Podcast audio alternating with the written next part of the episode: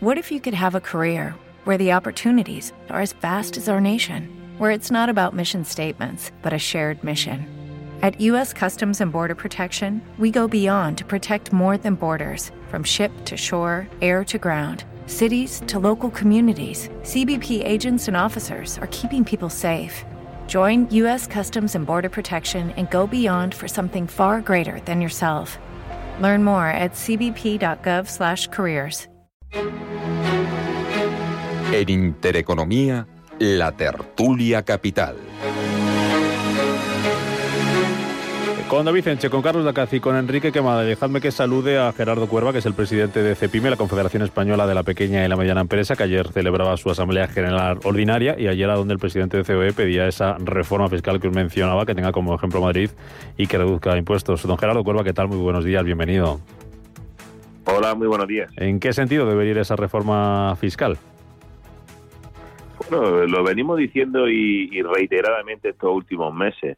Eh, creemos que, para reactivar, que para, para ayudar un poco a, la empresa que pueda realizar su actividad, eh, lo que no necesitamos es más carga impositiva, más, presión fiscal, porque eso lastrará eh, la reactivación económica. En cualquier sentido y, en todos los ámbitos, otro empujón más, otro peso más a la, empresa será, pues, como decía, lastrar esa recuperación necesaria que el país necesita. Mm, ¿Qué le parece la idea de Chimo Puig de un impuesto a Madrid? Bueno, pues ya se han, se han eh, expresado, han expresado los, empresarios madrileños a los cuales apoyo al 100%, eh, que yo creo que, y también lo hemos dicho en reiteradas ocasiones, a mí me gusta, me gusta el, la, el, la política fiscal que, en este caso la Comunidad de Madrid tiene que hacer y a mí lo que me gusta es la homogenización, pero, pero a la baja.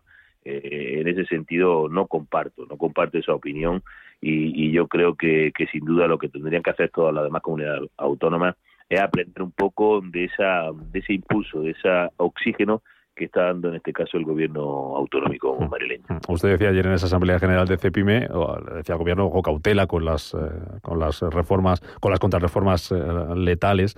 Este momento los sindicatos le urgen al gobierno a cerrar una reunión para subir el salario mínimo. Está pendiente también el tema de la reforma laboral. ¿Cuáles son las líneas rojas de los empresarios con el salario mínimo y la reforma laboral, señor Cuerva? Bueno, el, salario mínimo realmente eh, es una competencia del gobierno simplemente en la consulta, a en este caso, a los agentes sociales y económicos.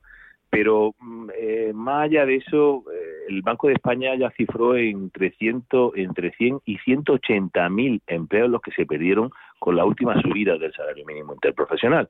Por tanto, no sé a qué estamos jugando. Yo creo que, es muy difícil eh, crear empleo poniendo cada vez más cortapisa al sistema económico. Y con respecto a la reforma laboral, eh, yo creo que eh, la postura que el gobierno ha, lanzado y ha puesto encima de la mesa está en una eh, postura totalmente antagónica a lo que no los empresarios necesitan, sino lo que realmente España necesita. Y yo creo que a mí me preocupa muchísimo como, como representante de la pequeña y mediana empresa española, por ejemplo, esa obsesión por parte del gobierno de acabar con la subcontratación.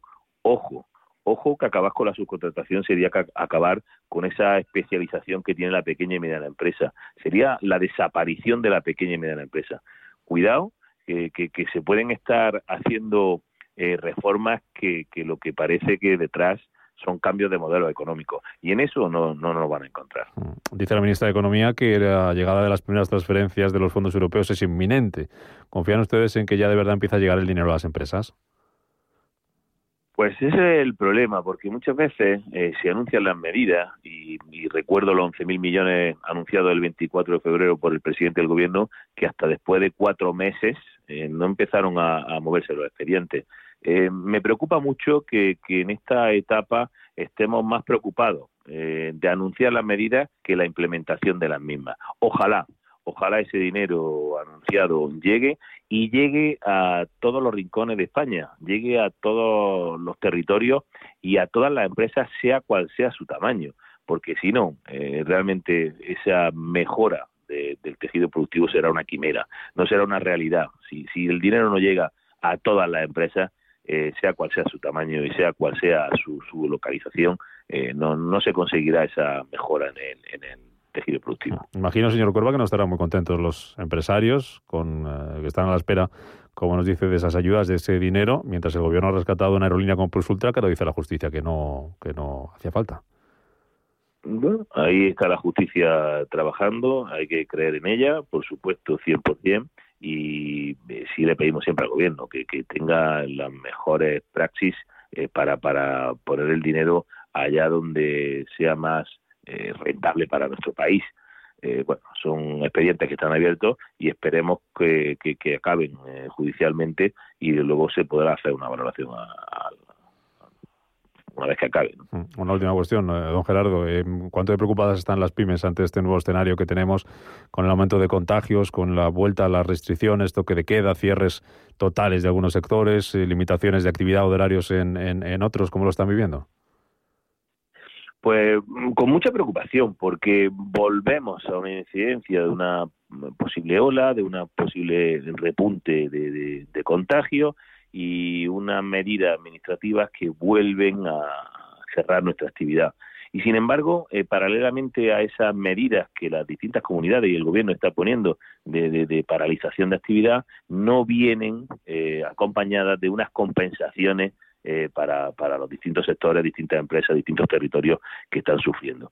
Eh, lo decíamos que al principio nadie sabía cómo iba esto, de acuerdo, pero después de 16 meses eh, yo creo que, que ya no vale, no vale tomar la medida y no acompañarla de la contramedida que palie el efecto de ese cese de actividad, no de esa obligatoriedad en tu en tu cierre. ni siquiera han llegado las primeras ayudas realmente a la empresa como como tal.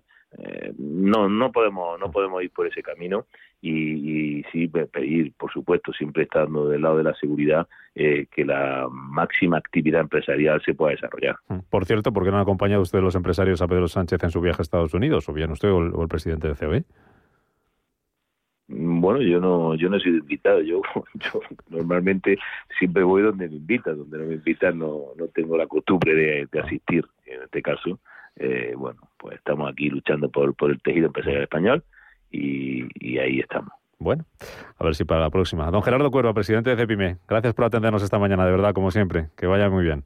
Gracias siempre a vosotros. Un fuerte abrazo.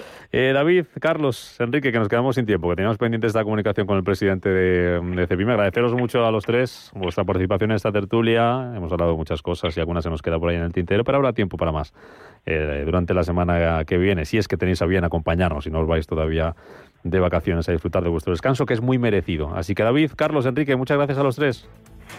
Muchas gracias, Rubén. Un saludo. Gracias. para todos.